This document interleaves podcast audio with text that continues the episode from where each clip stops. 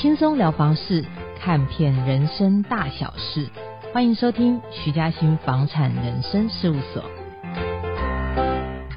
嗨，各位大家好，欢迎来到徐嘉欣房产人生事务所，我是甜心所长。今天也是本人就是特别企划，叫做如何存出你的头期款。所以，因为我们有很多的年轻的朋友，现在买房子有一个比较大的困扰，就是说，一个赚的少了，那赚的多的，以后我们再再找人来大家聊一下怎么样赚的多。但是在你现在这个薪水的状况之下，我们现在聊一聊怎么样存到钱。所以我今天为各位邀请到我自己觉得是小资标杆的存钱大王跟理财的小资女神，我们的财经作家，还有现在还在某媒体担任。资深记者，我们的林地佑，佑佑，大家好，各位听众朋友，大家好。被叫女神，好害羞。呃、那那那那那你要叫叫叫叫仙女吗？理财仙女。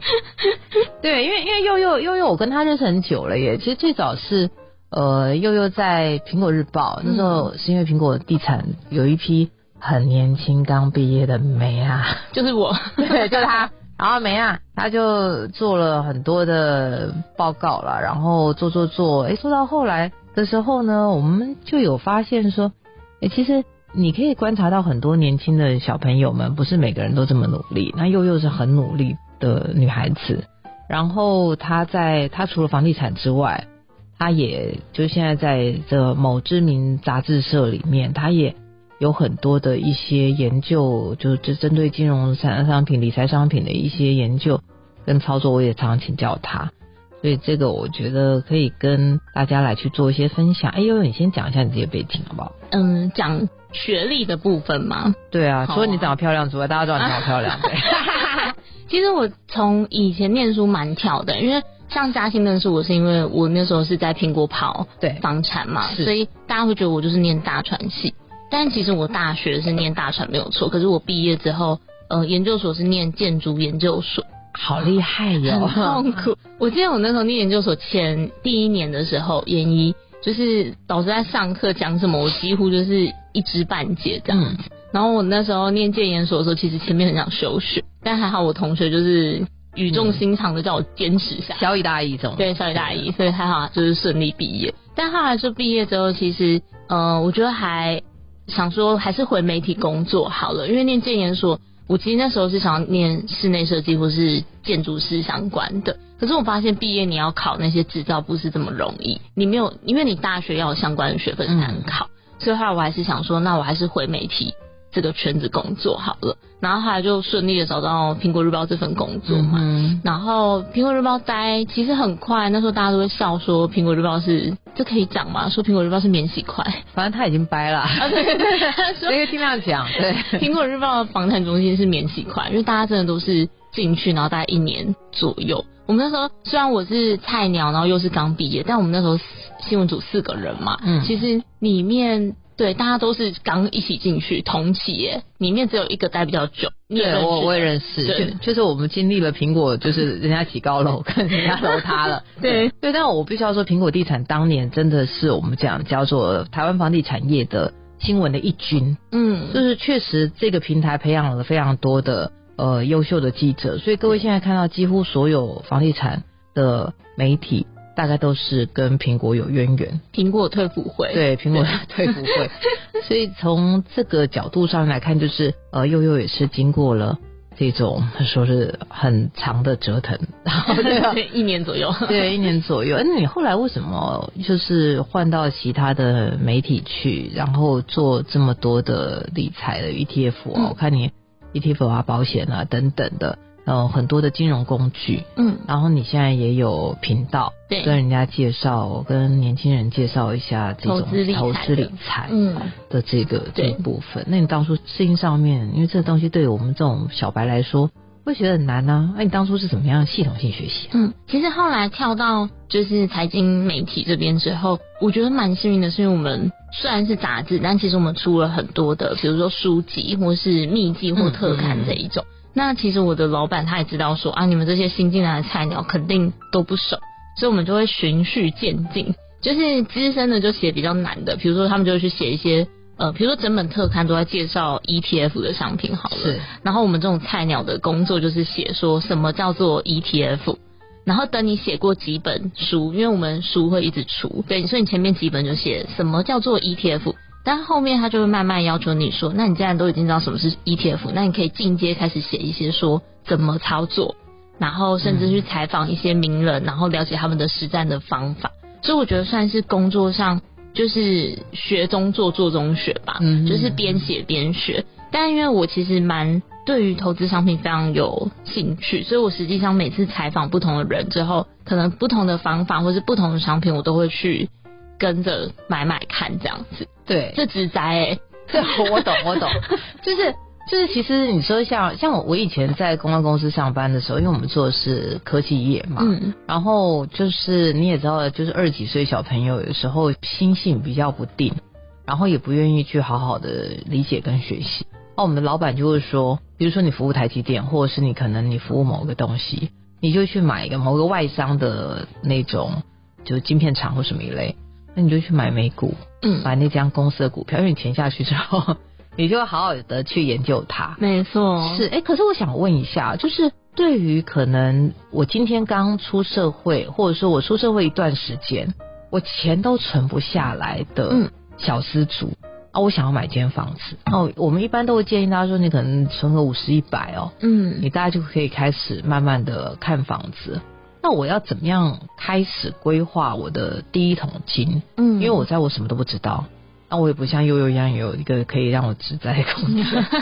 那我该怎么做？嗯，我觉得这真的是，嗯，你要有预算管理的概念。其实老实说，我自己存到第一桶金的时候，我有点吓到，想说，哎、呃，我怎么会存到了一桶金？但是 其实前面前期的累积是，你会觉得你看不到尽头，因为我觉得前面存钱真的很慢。尤其就算你投资，假设你有一百万，你拿去投资，每年给你个五趴报酬率，其实你也不觉得那有多少。就是前面累积真的要很有耐心。嗯。那我觉得其实最简单的做法，真的就是第一个，当然就是你领到薪水，你想办法先扣个几千块拿去，可能定期定额，嗯，就是投直接薪水路上的隔天好了，你就直接把它扣掉拿去做投资。这样我觉得你看不到那笔钱，你就花不到。哦，这是真的。嗯，而且你其实定期定额。哦，我有一个很好的案例，就是我妹，嗯，就是她那时候刚毕业工作的时候，因为其实我们家算是小康以下吧，哎、欸，不要谦虚了好不好？真 的真的，好小康以下，对，好。我们家高中，我跟我姐高中的时候，家里还是去借钱念书的那一种，嗯、对，所以这样算小康以下，哎、欸，真的很奋发，哎，对啊，对对对，对，嗯，所以。我觉得就是家里其实从小的状况就是没有到很好，所以妈妈那时候借钱去念书之后，我妈就是原本就是专职的家庭主妇嘛，可后来她就为了要去还那笔我们念书的钱，因为我跟我姐两个人，好悲伤，哦太辛苦了。我妈晚上还要去上班，这样家乐福那种，就是，我知道那个其实就是晚班的钱会比较多，所以有时候想要多一点钱会去兼职，就是试食那种摊位。然后就是我觉得要讲回我妹妹的案例，就家里大概会这样子的状况。然后那时候她刚毕业的时候，她说她也想要开始存一点钱，可是她不知道怎么做。所以我就跟我妹讲说，那你去开一个基金的账户，因为我觉得股票账户实在太方便，你随时打开 APP，你就可以进行买卖。是对，但我不希望我妹她太过专注在看盘什么的，所以我就说你去开基金的，你就不会想要一直开它，因为它一天就一个净值，嗯，不像股票，它每天会有好几个价位跳来跳去，所以他就去开户，然后。因为我为了要就是鼓励他去开户，他的第一笔定期定额三千块是我帮他存的。你姐太好了，是他姐姐。然后后来他就乖乖的，真的每个月就是都薪水领到之后就丢三千块进去存。然后其实前几天刚好我们在讨论这件事情，因为我明年跟我妹妹规划一起去日本玩这样，嗯，然后我就问他说：“那你有没有乖乖存钱？那你的基金那边怎么样？”他就其实他大概存了三年。哦，然后他每个月丢三千，到现在因为这三年刚好股市就是其实波动蛮大的，嗯、可是他大概存了快十万，哎、欸，很棒哎，我觉得很棒、啊，很棒哎，嗯，慢慢累积，然后因为你会知道说你其实从零到这个十万，你大概花了三年，你会觉得其实蛮累，可是我妹跟我聊说，我觉得她是蛮开心的，因为。他其实如果没有去做定期定额这件事，他是一块钱都不会留下来的。哎、欸，那我们如果说是小资，你以你妹的例子，你会建议小资我都要存多少趴数，在我薪水上面抽多少趴数出来？嗯，会是一个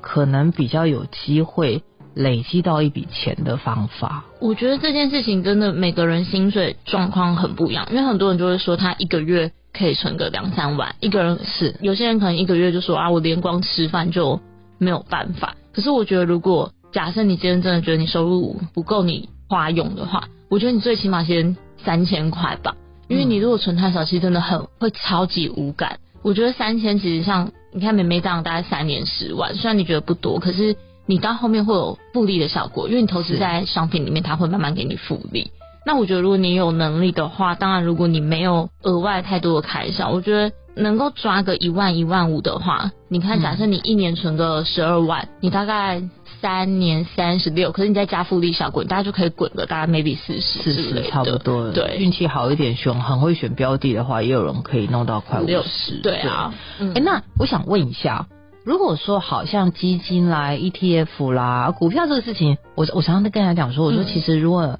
你希望能够体会到就是爱上渣男的感觉。你就去买股票，嗯、因为它就真的会很牵动你的情绪了。嗯、那只是如果说我们像刚刚悠悠提到说，哎，我要定期定额的这个逻辑上面来说的话，看起来基金跟 ETF 会是一个不错的选择。嗯，那我在评估上面有什么去评估呢？我觉得如果你是应该说，因为基金跟 ETF 它一个是主动式选股，一个是被动式选股嘛。嗯、ETF 基基本上就是指数型，所以它一开始就会设定好说。呃，我这一个指数是怎么挑我的成分股，所以它你选定之后，你就不太假设你真的就是喜欢这个被动选股的概念，嗯、你也觉得这个指数挑出来的股票应该也是符合你的投资理念，那其实你买 ETF 是很 OK 的，是对，因为你就不用管它，你就是定期定额扣。那基金我觉得它就是要比较多关注，是因为它虽然一天只有一个净值，你不太需要关注它的盘中的那些价格，嗯、可是因为基金它是主动式操作。所以它可能会牵扯到经纪人的选股，然后还有之前可能会听到有一些投信会有一些，对，就是他会 promote，对，他会有有一些纠纷，对，黄金呃什么基金经理人的代表啊那种，你都要关注一下他可能有没有换人或是什么的，对。但是如果撇除那些前提，有些投信的，我们有做过一个调查啦。你去看它 ETF 的绩效，其实大概会是在，因为基金是主动式嘛，假设有一百档 ETF，大概就会在中间。是，也就是说，你今天乱买基金，你没有认真挑，你大概有一半的几率会赢 ETF，一半几率会输。那输还赢这件事情就很难讲，因为。产品啊，基金经理人的状况，对对对。但是嘉欣，你知道我昨天想到我要跟你聊这个时候，你知道你还记得我的第一个股票账户？我是跟你聊天完之后，你介绍我营业员开户。天哪、啊，我真的好会把人家弄推到 推到铁坑里面去哦！我就是我忘记了耶。我觉得那件事很很好，因为我昨天想想，这就是吸引力法则啊。因为那时候其实我想要投资，然后有一天我好像采访你吧，然后跟你聊天，然后说我也想要开一个股票账户，可是我不知道怎么开始。然后你就说，我跟你说，我帮你介绍我的营业员。对，因为我那个营业员蛮积极的，然后也也是一个蛮可爱的人，所以我我说又说，哎，那这样的话，因为你营业员蛮勤快，所以可以帮你就是找个方便的地方开户。对，没错，他还跑来我公司楼下，然后帮我开户这样子。对，看营业员压力真的很大 连大概知道收入都不会很好的小资，他都愿意服务。对，对，可是我觉得营业员态度蛮重要的。没错，他非常好，因为。那时候我刚刚开户的时候，他还跟我说，呃，如果你真的不懂投资，你就先买那个零零五零，对。但是我那时候没有听他的话，我先买了别的东西。但我现在应该就，嗯，对，我懂，因为我那时候如果我们在回算那个时候的话，零零五其实涨的。对，涨上还蛮非常多了。那时候五六十吧，我记得。对，现在一百多了。可是这是我我认为这事情是没办法，因为我们通常在购买金融商品的时候，我们当然人家会讲嘛。那讲的时候，我们就说有时候这个鬼牵口口啊，嗯，那这种就是还蛮讲缘分的。因为我会觉得说，哎，以我的状况，我当然可以找到比零零五更好，或者说我我想尝试，嗯，人家觉得厉害的东西。所以你现在在投资上面来说，就是定期定额，然后你选一些基金，选一些 ETF，嗯，来去做操作。嗯、那我我可不可以再请问一下，就是说，如果说是好，我今天接小资啊，呃，你会认为小资他今天在职涯上面，我除了可以去做这些事情之外，你会建议我还可以再加码一些什么东西，记账什么玩意儿的一类的？嗯，我觉得很重要诶。其实回到刚最源头，就是预算管理这件事情。嗯、其实，嗯，他还要做一个前提是你要做一个目标设定。是对。其实像我工作以来，我忘记我大概什么时候养成这个习惯，可是我就会去做整个资产的。我大概每一季会结算一次，说我现在身上的资产总共是多少钱。嗯嗯，然后因为你知道你，比如说你现在你知道你的起始点是假设五十好了，你就会想说，哦，那我希望我明年可以到六十，那你就会再下一步，你就说，那我要怎么达到这个中间十万的累积？嗯，那你可能就会算一下说，啊，我的薪水假设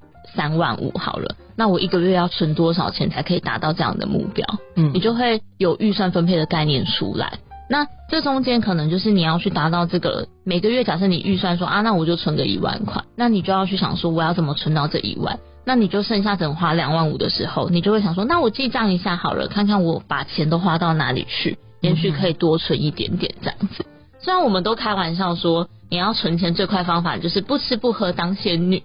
你真的可以存很快，但是真的不要用这种方法了，对，因为它不持久，而且它不持久。像我朋友他叫做。他就是回归啃老，嗯，去啃爸妈的老，就在家住家里头，把外面租的房子退掉，然后住在家里头，然后三餐都就准备都吃家里头带便当这样子，好省钱了。我觉得还蛮厉害。可是我想问一下，如果说好，我今天是一个什么都不知道的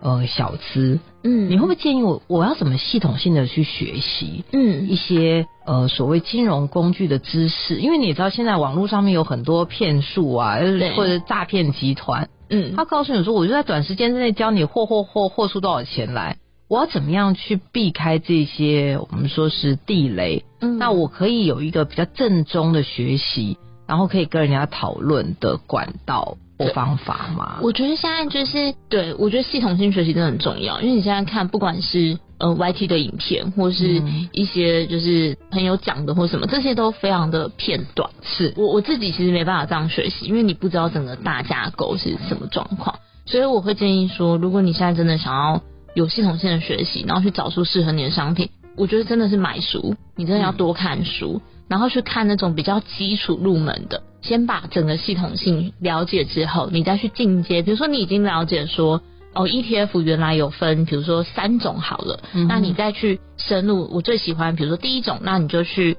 认真研究第一种。我觉得你不要一开始就是很专注在细节，说哦，我就是要买什么东西，所以只看这个东西的知识。嗯、你应该要先系统性的，先比如说透过书籍。我觉得书籍是最好的啦，因为它会有章节的安排。对，贵出版社出了蛮多书。没错没错，人人都能学会系列，可